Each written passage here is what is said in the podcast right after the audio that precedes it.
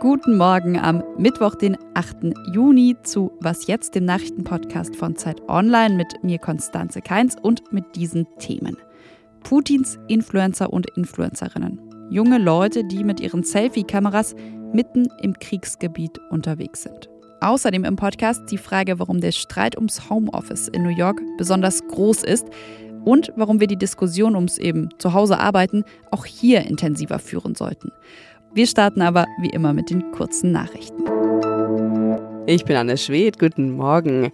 Ex-Kanzlerin Angela Merkel hat sich zum ersten Mal seit dem Ausscheiden aus ihrem Amt öffentlich geäußert. Dabei wies sie die Vorwürfe gegen die Russlandpolitik in ihrer Amtszeit zurück. Sie habe immer wieder alles versucht, um eine Eskalation mit Russland zu vermeiden. Gleichzeitig habe sie nach der Annexion der Krim in 2014 einen Sanktionskurs gegen Moskau forciert. Es sei darum gegangen, wenigstens Wirtschaftsbeziehungen mit Russland aufrechtzuerhalten, wenn es schon politische Konflikte gebe.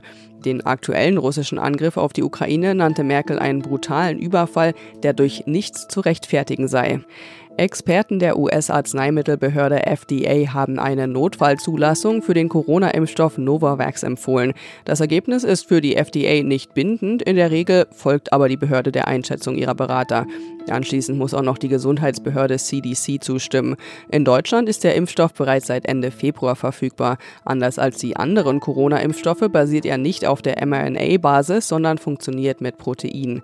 Redaktionsschluss für diesen Podcast ist 5 Uhr.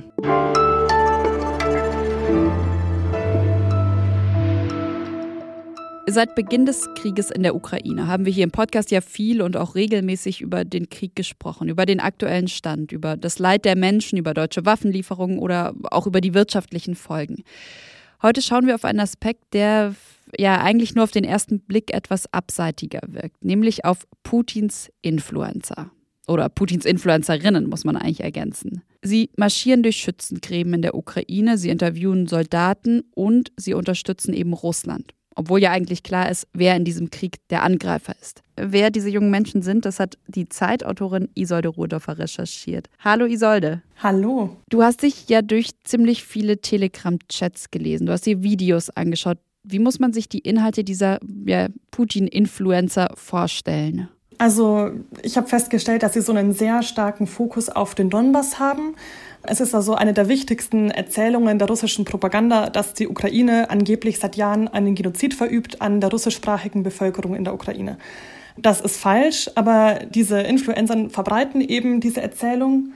Und so der zweite Schwerpunkt, den ich ausgemacht habe, ist die Erzählung, dass die Ukraine von Nazis beherrscht ist, was natürlich auch nicht stimmt. Und das machen sie auf ganz verschiedene Art und Weise. Also so nachrichtliche Texte, die sie dann zum Beispiel in Telegram-Channels schreiben, Videos, die sie auf YouTube hochladen, die sind dann zum Teil auch an, wirklich an der Front unterwegs mit Stahlhelm und Schutzweste und dann eben mit der Selfie-Kamera in der Hand. Wir hören mal nur kurz in ein Video von Alina Lipp rein, eine der Influencerinnen.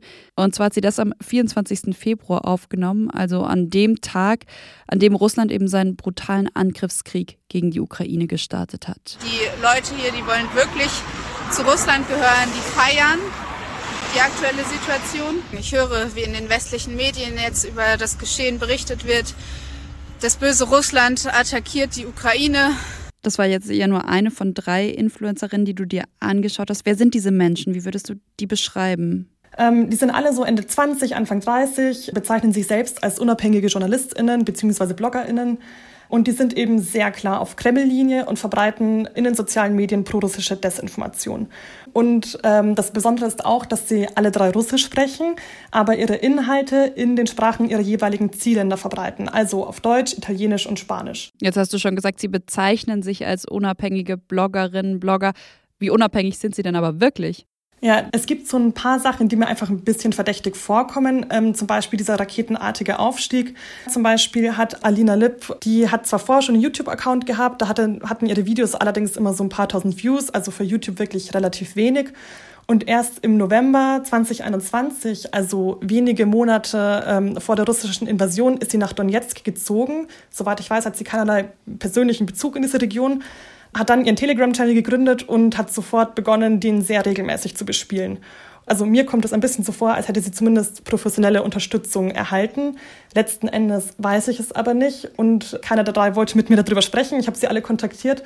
Was würdest du denn sagen jetzt so nach deinen Recherchen? Was ist das Gefährliche an den Putin-Influencern? Also im März äh, hat die EU ja die Inhalte von RT und Sputnik verboten. Ähm, das sind zwei äh, Sender, die zu einem russischen staatlichen Medienkonzern gehören und die prorussische Desinformation verbreitet haben in der EU. Und seitdem die nicht mehr ihre Inhalte verbreiten dürfen, sind natürlich so private Akteure und private BloggerInnen das Sprachrohr der russischen Propaganda geworden, weil die dürfen weiterhin ihre Inhalte verbreiten. Und wenn wir uns so die letzten Monate anschauen, haben die ja extrem an Reichweite gewonnen, also von wenigen tausend Anfang Januar zu Hunderttausenden jetzt. Und deswegen sollte man das zumindest genau beobachten. Und was ja auch wichtig ist zu wissen, dass diese drei, die ich mir jetzt angeschaut habe, sind nicht die einzigen. Es gibt dann noch viel mehr, die auf die gleiche Art und Weise arbeiten. Mhm. Und eben sehr viele Menschen dann wiederum, zum Beispiel hier in Deutschland, die das ja eben für die Wahrheit halten. Den Text von Isolde Rudorfer, den finden Sie auf Zeit Campus Online. Und dir vielen, vielen Dank für das Gespräch, Isolde. Danke dir, hat mich gefreut.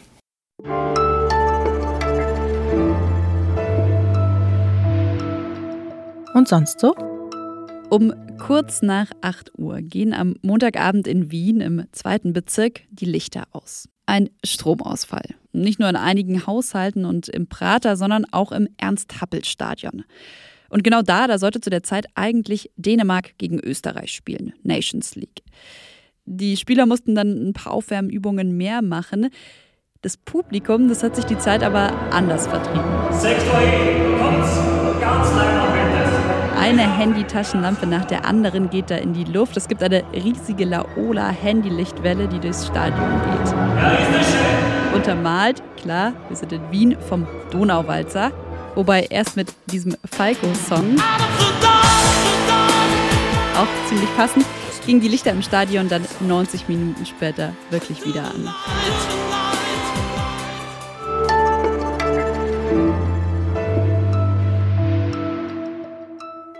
Die Corona-Neuinfektionen, die steigen in ganz Deutschland wieder an. Viel wird auch über Portugal zurzeit berichtet. Dort steigen die Zahlen rasant wegen der Variante BA2 an.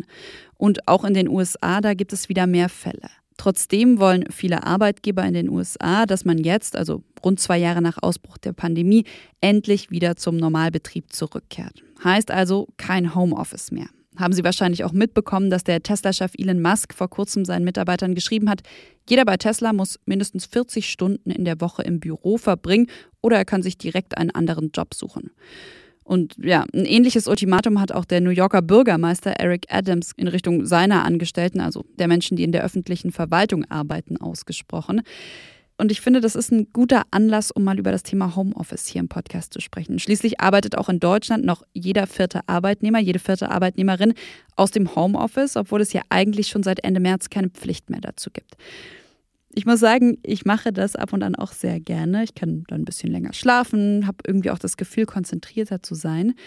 Ich weiß nicht, wie geht's Ihnen dabei? Meine Kollegin Heike Buchter, nämlich, die sieht das anders. Sie lebt in New York, ist US-Korrespondentin der Zeit und hat eine Kolumne zu dem Thema geschrieben. Hallo Heike, hi nach New York. Hallo, aus dem Homeoffice. Umso passender. Äh, aber nicht nur in New York, sondern ja auch hier bei uns ist die Diskussion groß, soll man jetzt endlich wieder zurück ins Büro? Ist zu Hause arbeiten eigentlich besser? Warum, das schreibst du ja in deiner Kolumne, ist die Diskussion ums Homeoffice in New York gerade so besonders groß? Gerade in New York weigern sich viele Leute zurückzukommen. Zum Beispiel war eine Umfrage jetzt im April diesen Jahres, dass nur acht Prozent der Leute, die vorher in der Stadt äh, gearbeitet haben, wieder regelmäßig, also fünf Tage die Woche an ihrem Schreibtisch sitzen. Und das ist natürlich ähm, für eine Stadt, die wirtschaftlich auch davon abhängig ist, dass Leute da täglich reinpendeln, ist das natürlich ziemlich eine Katastrophe. Mhm. Wirtschaftlich davon abhängig, weil es eben Restaurants, Coffeeshops, äh, Taxifahrer etc. wahrscheinlich wahrscheinlich gibt, die davon auch leben. Genau, das ist ein, äh, ein ganzes Ökosystem, das letztendlich davon lebt, dass Leute da täglich hinfahren. Mhm. In deiner Kolumne, da schreibst du, die Pandemie sorgt für einen neuen Kampf auf dem Arbeitsmarkt, nämlich die Frage, wer weiterhin im Homeoffice bleiben darf. Wie meinst du das? Ja, ja, also was ich schon denke, ähm, was man sich klar machen muss bei dieser ganzen Diskussion, was sehr oft unter den Tisch fällt, es gibt eine ganz, ganz große Gruppe von Leuten, die überhaupt gar nicht vor der Frage stehen, ob sie im Homeoffice arbeiten können. Und ich finde natürlich, dass man darüber reden muss, was macht das mit unserer Arbeitswelt? Ist das quasi so eine Zweiteilung, eine äh, zwischen zwei Gruppen, von denen die eine eben einfach deutlich privilegierter ist als die andere? Mm, absolut. Aber trotzdem ist es ja auch ein Argument, also von mir als Arbeitnehmerin zum Beispiel oder eben aber auch aus Konzernsicht, wenn ich sage, ja, ich bin im Homeoffice aber eben einfach deutlich produktiver. Die University of Chicago hat eine Studie gemacht und ist zu dem Schluss gekommen, dass Leute zu Hause mehr, länger arbeiten aber dabei nicht so viel produktiver sind. Also sie sind eigentlich weniger produktiv zu Hause und arbeiten nur einfach länger. Und es gibt noch eine andere Studie, Nature Human Behavior ist, äh, ist da die Zeitschrift, in der erschienen ist. Die warnen davor, dass es eben wahnsinnig schwierig ist, auch komplexere Sachen äh, mit diesen virtuellen oder eben mit Textmessages oder per Telefon oder E-Mail äh, komplexe Sachen abzusprechen. Und die Kolumne von Heike Buchter, die finden Sie auf Zeit Online, die habe ich Ihnen auch verlinkt. Vielen, vielen Dank nach New York. Gerne. Bis dann. Das war's von Was jetzt am Mittwochmorgen. Heute Nachmittag begrüßt Sie mein Kollege Janis Karmesin dann zum Was jetzt Update. Und Sie können uns gerne schreiben, Anregungen, Feedback, Kritik, gerne auch, ja, wie Sie zum Thema Homeoffice stehen, unbedingt zurück, auf gar keinen Fall. Das Ganze auf jeden Fall an wasjetzt.zeit.de. So, das war's. Ich sage Tschüss, einen schönen Tag.